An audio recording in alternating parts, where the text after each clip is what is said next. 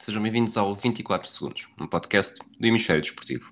Neste episódio vamos fazer o rescaldo do jogo 4 da final da NBA, onde os Lakers regressaram aos triunfos, batendo os Miami Heat por 102-96 e ficaram a apenas uma vitória de igualar os Celtics e conquistar o 17º campeonato. Eu sou o Rui Silva e vou estar à conversa com o Nuno Aguiar, adepto dos Lakers, e Bruno Santos, adepto do Heat. switch and here's Pierce again. A Smith screen. Posey will defend. Oh! LeBron James with no regard for human life. Boston only has a one-point lead. Greer's putting the ball on a play. He gets it out deep and Havlicek steals it.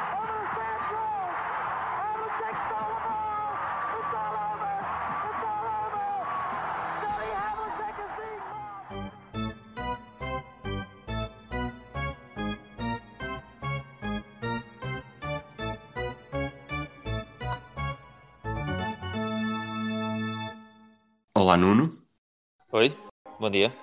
Vitória por, uh, vitória por 6 pontos, um jogo muito equilibrado, 3-1 na final. Uh, é correto dizer que neste momento está fechado?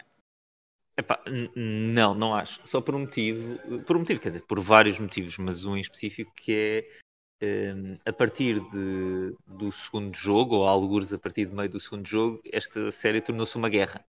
Uh, isso é verdade que probabilisticamente é muito pouco provável que uma equipa consiga regressar de um déficit deste género. É difícil ter uh, três vitórias consecutivas. Um, ehm, cada jogo vai ser um bocado uma guerra, porque aquilo que nós que tínhamos falado no podcast anterior, que é Miami, parece ter descoberto qualquer coisa sobre como defender os Lakers. Uh, acho que isso continuou uh, um bocado nesta. a grande diferença, acho eu, foi defensivamente os Lakers foram melhores a travar o ataque do Zit. Mas cada, cada jogo vai ser uma batalha e eh, eu não me admirava que tivéssemos, eh, seja um, seja dois, seja três, em última análise, jogos bastante apertados até ao final.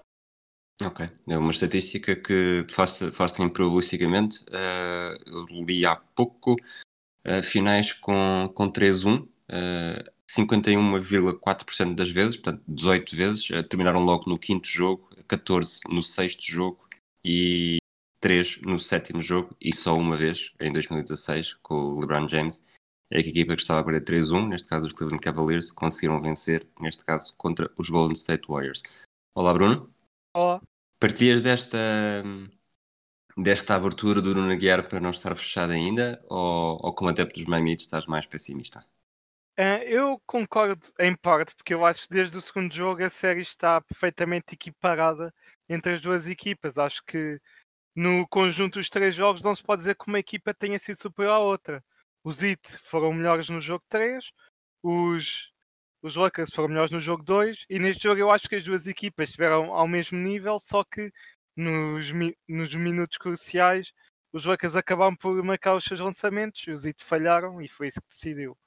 Mas eu acho que os restantes jogos podem todos ser jogos de 50 a 50 só que uma equipa que está a perder 3-1, ganhar 3 jogos seguidos, em que tem 50% de hipóteses de ganhar, é algo muito improvável. Portanto. Sobretudo quando do outro lado está o LeBron James, não é? Sim, exato. Porque o LeBron, só por ele, pode tornar uma série equiparada assim 50-50 e tornar em 60-40 para a sua equipa. Porque duvidar do LeBron eh, nestes momentos desde 2011 é algo que correu mal sempre a toda a gente que duvidou dele. Portanto, é muito difícil de ver o Zita, mesmo se tornar-se mais competitivo e levarem 6 ou 7 jogos, acho que eventualmente os Lakers vão ter um jogo bom e os Zita vão ter um jogo mau e isso vai ser suficiente para os Lakers fecharem a série. O, este jogo 4 já teve o Bema da Bio, o Goran Dragic eh, mantém-se ausente e até foi um bocado um, conseguimos sentir bastante empatia quando vimos aquele vídeo do, do Dragic sentado no banco a ser. Percebe-se claramente que há gente que está a tentar animar, mas ele tem os, tem os olhos uh, todos vermelhos de quem está quem quer é chorar e esquecer tudo aquilo que se está a passar. O, o Adebayo fez 15 pontos, 7 ressaltos, uh, uma assistência, um roubo de bola, uh, jogou 33 minutos. achas que esta, este regresso dele foi, foi fluido ou a equipa sentiu. De que forma é que a equipa sentiu isto no jogo? Eu acho que o impacto dele foi, foi positivo. Aliás, quando ele esteve em campo, os IT ganharam por 3 pontos, portanto, isso, isso tem o, o plus minus, vale o que vale, mas acho que neste Sim. caso confirma-se o que se viu em campo, que ofensivamente uh, não esteve tão agressivo, ele próprio disse no fim do jogo que não se sentia a 100%, portanto agora os dois dias antes do jogo 5 pode ser que ajudem, e tendo em conta um ajuste que os Lakers fizeram, que provavelmente vamos falar mais tarde, uh, vai ser muito importante que ele seja muito agressivo ofensivamente, mas acho que teve um impacto positivo, só que houve algo negativo, que foi o Olini, que estava a jogar tão bem, só jogou 12 minutos. Sinceramente, eu não entendo, porque os Lakers jogaram com o Marquinhos Morris durante 30 minutos. Portanto, o Marquinhos Morris é um jogador que o Olinick pode defender. Se o, se o ataque dos Lakers tornar-se num festival de triplos do Marquinhos Morris e lançar 10 triplos porque o Olinick não, não defendeu bem, que seja antes isso do que o LeBron ou Anthony Davis a lançar. Portanto, acho que os I deviam ter uh, tido mais, mais lineups com o Bam e o Olinick ao mesmo tempo em campo.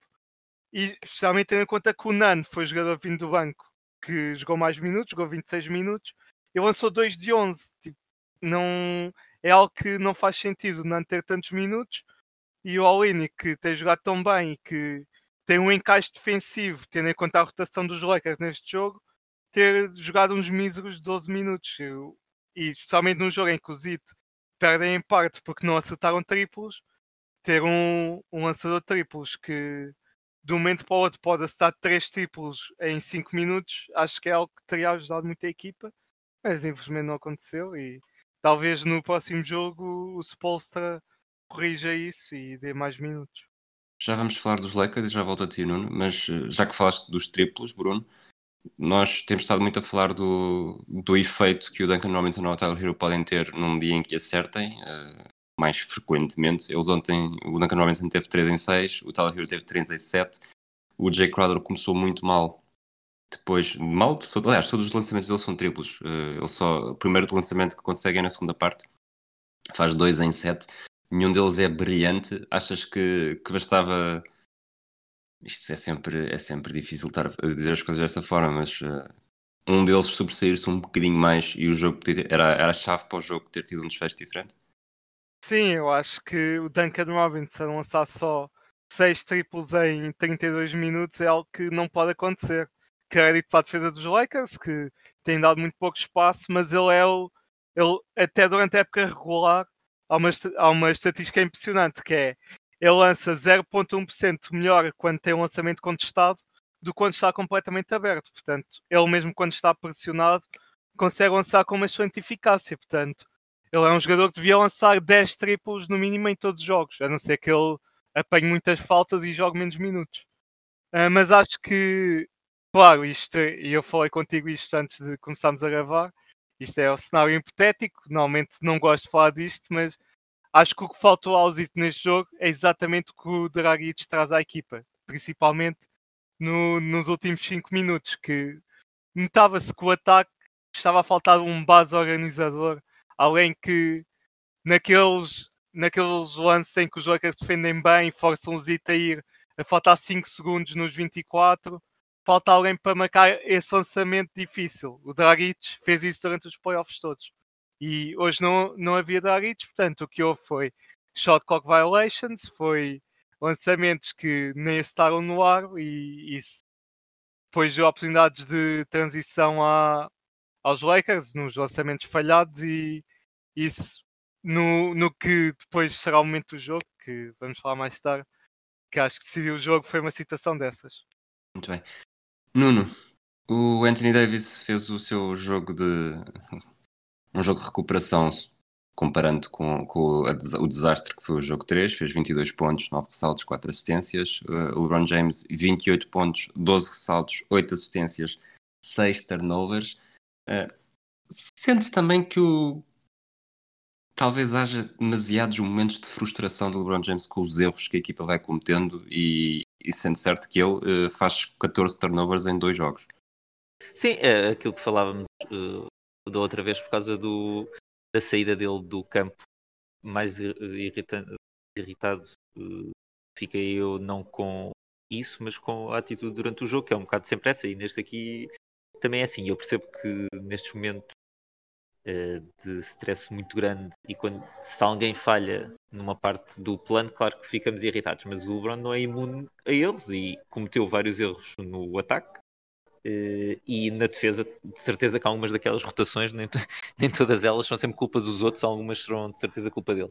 Um, portanto, sim, aliás, uma, uma coisa que, que eu não sei se deve preocupar ou não, que é, nós falamos sempre disso, que é, por exemplo, quando vocês estão a falar agora em relação aos shooters de Miami, que é eventualmente há de haver um bom jogo, porque eles tiveram sempre bons jogos nas séries anteriores. É pá, pois, mas se calhar não foi contra uma defesa como esta. Portanto, e é o mesmo para o LeBron em relação àquilo que eu ia dizer, que é o que eu ia dizer, é eventualmente há de haver um daqueles jogões absolutamente épicos do LeBron, mas se calhar não vai haver.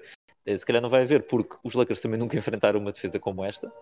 Um, e, e, eu sinceramente, se o Miami acho que deve estar descansado por ter mais um dia de descanso para o BM, eu fico mais descansado por haver um dia de descanso para o LeBron, porque ele claramente durante o jogo todo ele está a fazer um esforço muito grande a defender e durante o jogo todo via-se que ele estava a gerir um bocadinho esse esforço.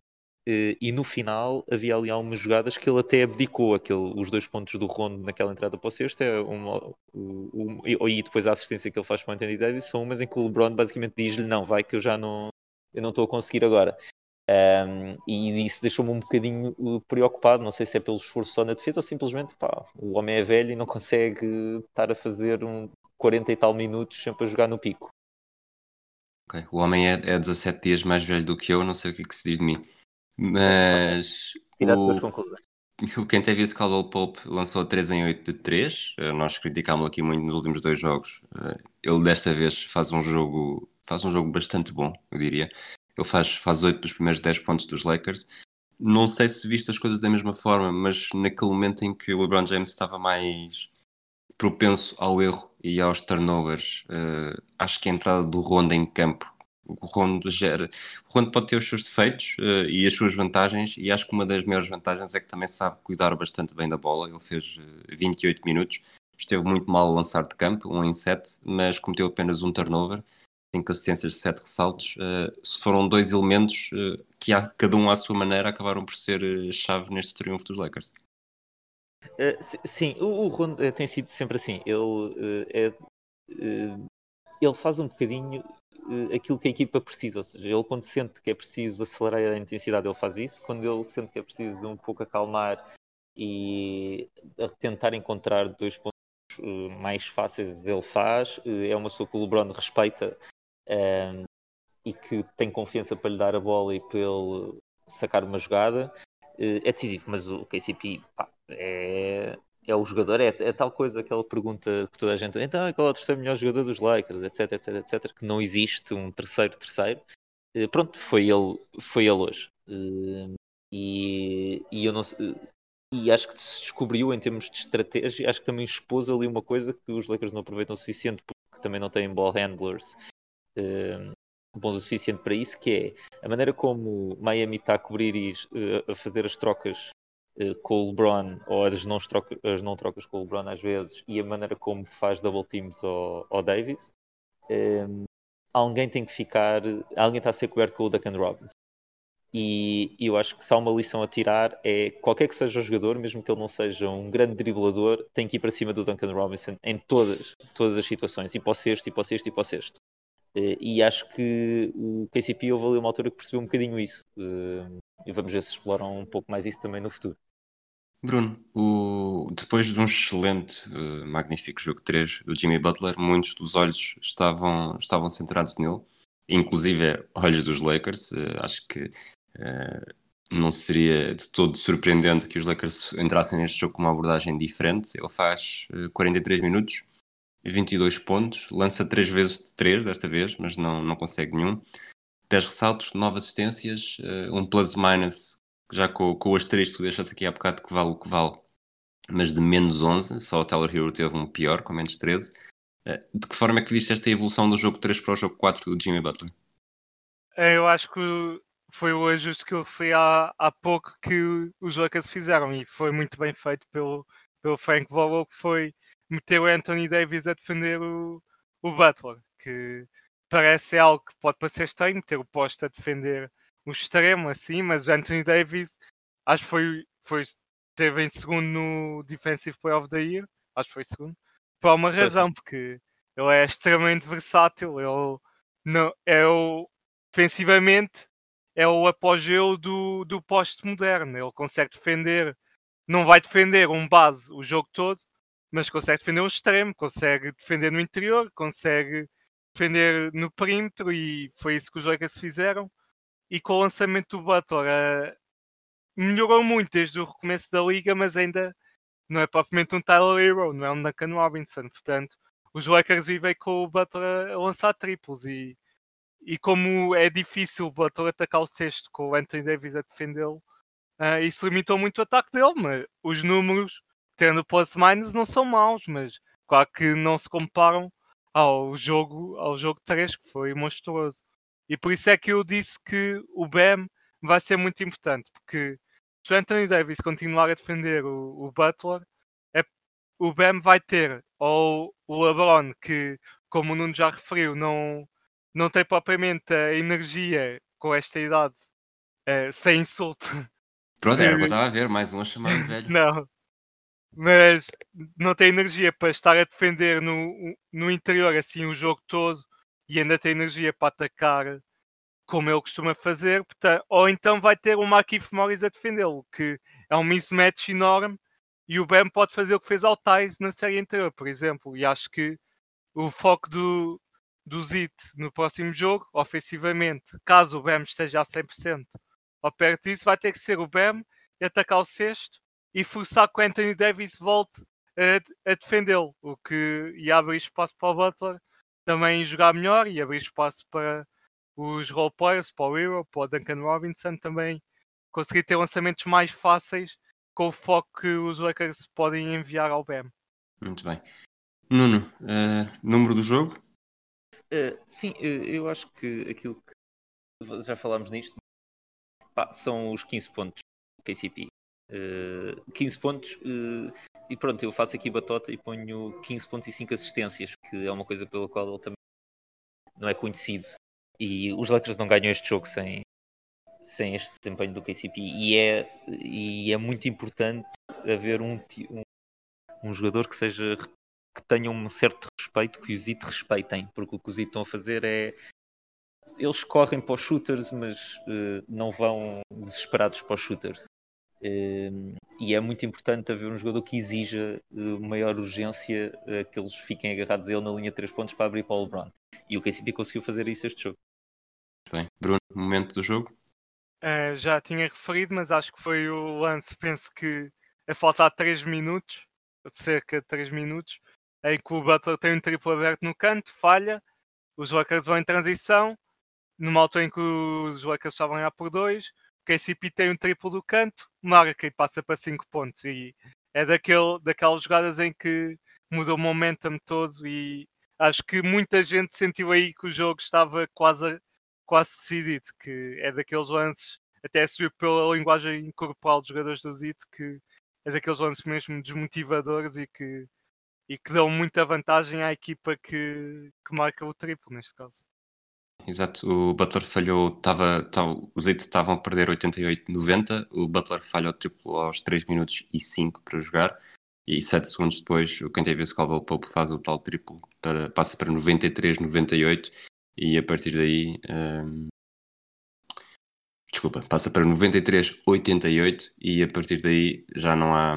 Quer dizer, haver, haver hipótese há sempre, mas contra uma equipa de LeBron James e Anthony Davis Sim. é sempre mais complicado. Mas finalmente pude escolher uma jogada dos Lakers, que é algo que tentei fazer nos dois primeiros jogos. Mas é isto que o Nuno, o Nuno continua a escolher um número dos Lakers também.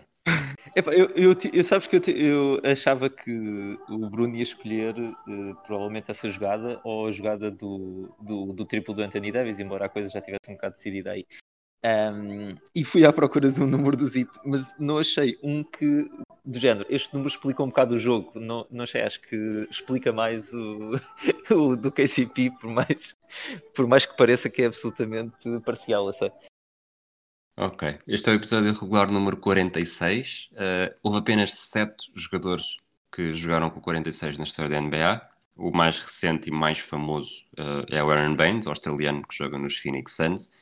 Mas eu diria que o mais importante foi o Jason Collins, que, que jogou para os Brooklyn, Brooklyn, Nets em 2014 e por aquilo que eu estive a ler, não consegui confirmar uh, garantidamente, mas eu acho que jogou com o número 46 apenas uma vez. E porquê é que, este, porquê é que esta uma vez é assim tão importante? Porque o Jason Collins tinha, tinha anunciado uh, publicamente a sua homossexualidade uh, no ano anterior, em maio de 2013, tinha ficado sem equipa e em, e em fevereiro de 2014 os Brooklyn Nets oferecem-lhe um contrato de 10 dias e, e, no primeiro jogo, curiosamente contra os Lakers, uh, ele joga, lá está, com o número 46 e, e, é pela primeira vez que um jogador assumidamente homossexual atua em qualquer dos principais campeonatos profissionais de, dos Estados Unidos, portanto é NBA, Estados Unidos e Canadá, NBA, beisebol, hockey no gelo e futebol americano. Eu estou a ver aqui a estatística dele nesse jogo, faz 10 minutos e 37 segundos, uh, 0 pontos, 5 faltas, 2 turnovers, um roubo de bola, 2 ressaltos. Não é, não é brilhante, um lançamento falhado. Não é brilhante, mas não deixa de ser um momento histórico que muda, muda a liga e muda também um bocadinho a nossa realidade. Não que, que os impactos, os efeitos desse momento tenham, estejam esbatidos hoje em dia na, na NBA ou mesmo no, no desporto profissional nos Estados Unidos, mas não deixa de ser um momento que, que marcou e curiosamente, Brooklyn Nets 108, Lakers 102. Um, depois ele muda, muda de número, muda para o, seu, para o seu habitual 98, que era um número escolhido em homenagem a, um, a uma vítima de um crime de ódio, uh, acho que em 1998, curiosamente, acho que é por causa disso. Um, vocês lembram-se desta história, mais ou menos? Ou lembram-se de Jason Collins? É, eu lembro-me de que ele foi o primeiro jogador uh, assumidamente homossexual na liga, e, mas eu achava que ele só tinha assumido depois daquela carreira. Não, por acaso não me lembrava que ele tinha voltado a jogar. Mas, eu também não me lembrava disso. Pois, mas, mas ainda bem. E acho que a NBA é uma liga que tem tanto orgulho em ser tão progressiva em tantos assuntos que é sempre algo positivo, mas também é pena é, é assim, eu não acredito que não haja mais nenhum jogador, tantos jogadores passam na liga todos os anos, que não haja no mínimo mais um que, seja homossexual e tenha tido receio de se assumir, o que é pena, mas esperemos que um dia mude e que as pessoas, que os jogadores, que os atletas tenham, não tenham nenhum medo de serem quem são.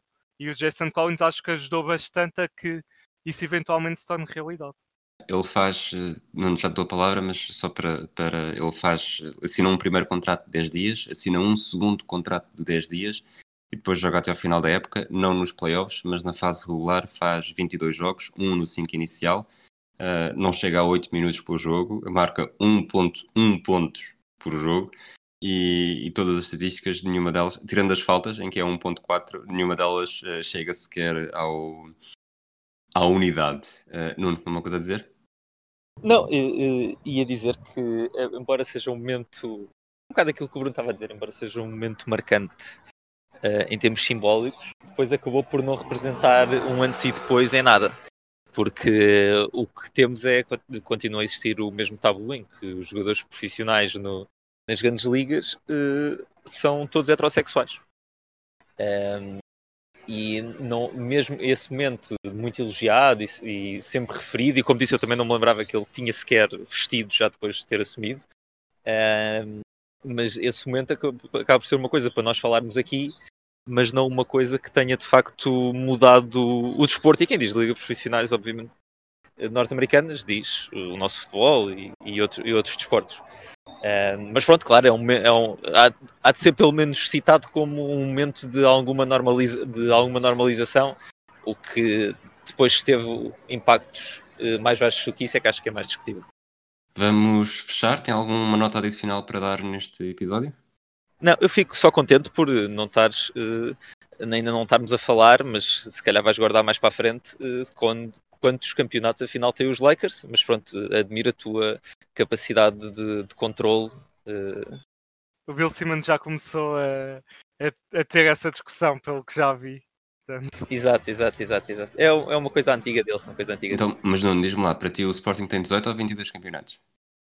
eu sou, sabes que eu sou a favor de tudo o que ajude ego dos Sportingistas. Portanto, eu para mim tem sempre o, maior, o, o, número de campeonatos que eles quiserem. São 22, pode ser. Então, os Lakers também têm o número de campeonatos que quiserem, se calhar até podem ganhar o de 2008 agora. Ah, mas houve um jogador dos Celtics que foi de cadeira de rodas para balnear, isso não pode ser. Isso é, isso é ofensivo. Eu acho que isso é, é um momento bastante triste para a história do, do desporto, mas só porque nós sabemos o que é que aconteceu agora na, naquela cadeira de rodas. Mas, mas acho que o título deve, cair, deve contar na mesma. Ok, mas eh, já que deste esse, esse mote, se por acaso, uh, e como tu dizes, estás cauteloso, uh, ainda não se sabe se é garantido, se por acaso os Lakers forem campeões, guardamos um episódio especial já depois da época acabar para conversarmos muito sobre, sobre o que foi esta época dos Lakers, que teve imensos, eu vou dizer imensas narrativas, que é uma expressão que o Pedro Fragoso gosta sempre que eu uso, porque não só houve a morte do Kobe Bryant, como é algo que passa pelos intervalos da chuva e eu cada vez que o vejo lembro-me, pois é isto, não, acabou, toda a gente dizia que isto ia ser uma história do, da temporada e não se fala nada do Frank Vogel e de como, como ia ser apunhalado pelo Jason Kidd eu acho que esse é o maior elogio que se pode fazer ao Frank Vogel, é como conseguiu passar pelos intervalos da chuva, algo que nem o, o Spolstra no início daquela temporada do Zit, na primeira, uh, conseguiu. Mas vamos fechar então este episódio. Obrigado, Nuno. Obrigado, Bruno. Obrigado a todos aqueles que nos ouvem. Uh, voltamos no sábado de manhã para o rescaldo do jogo 6 da. Jogo 6, não, do jogo 5 da final da NBA. Um abraço a todos e até à próxima.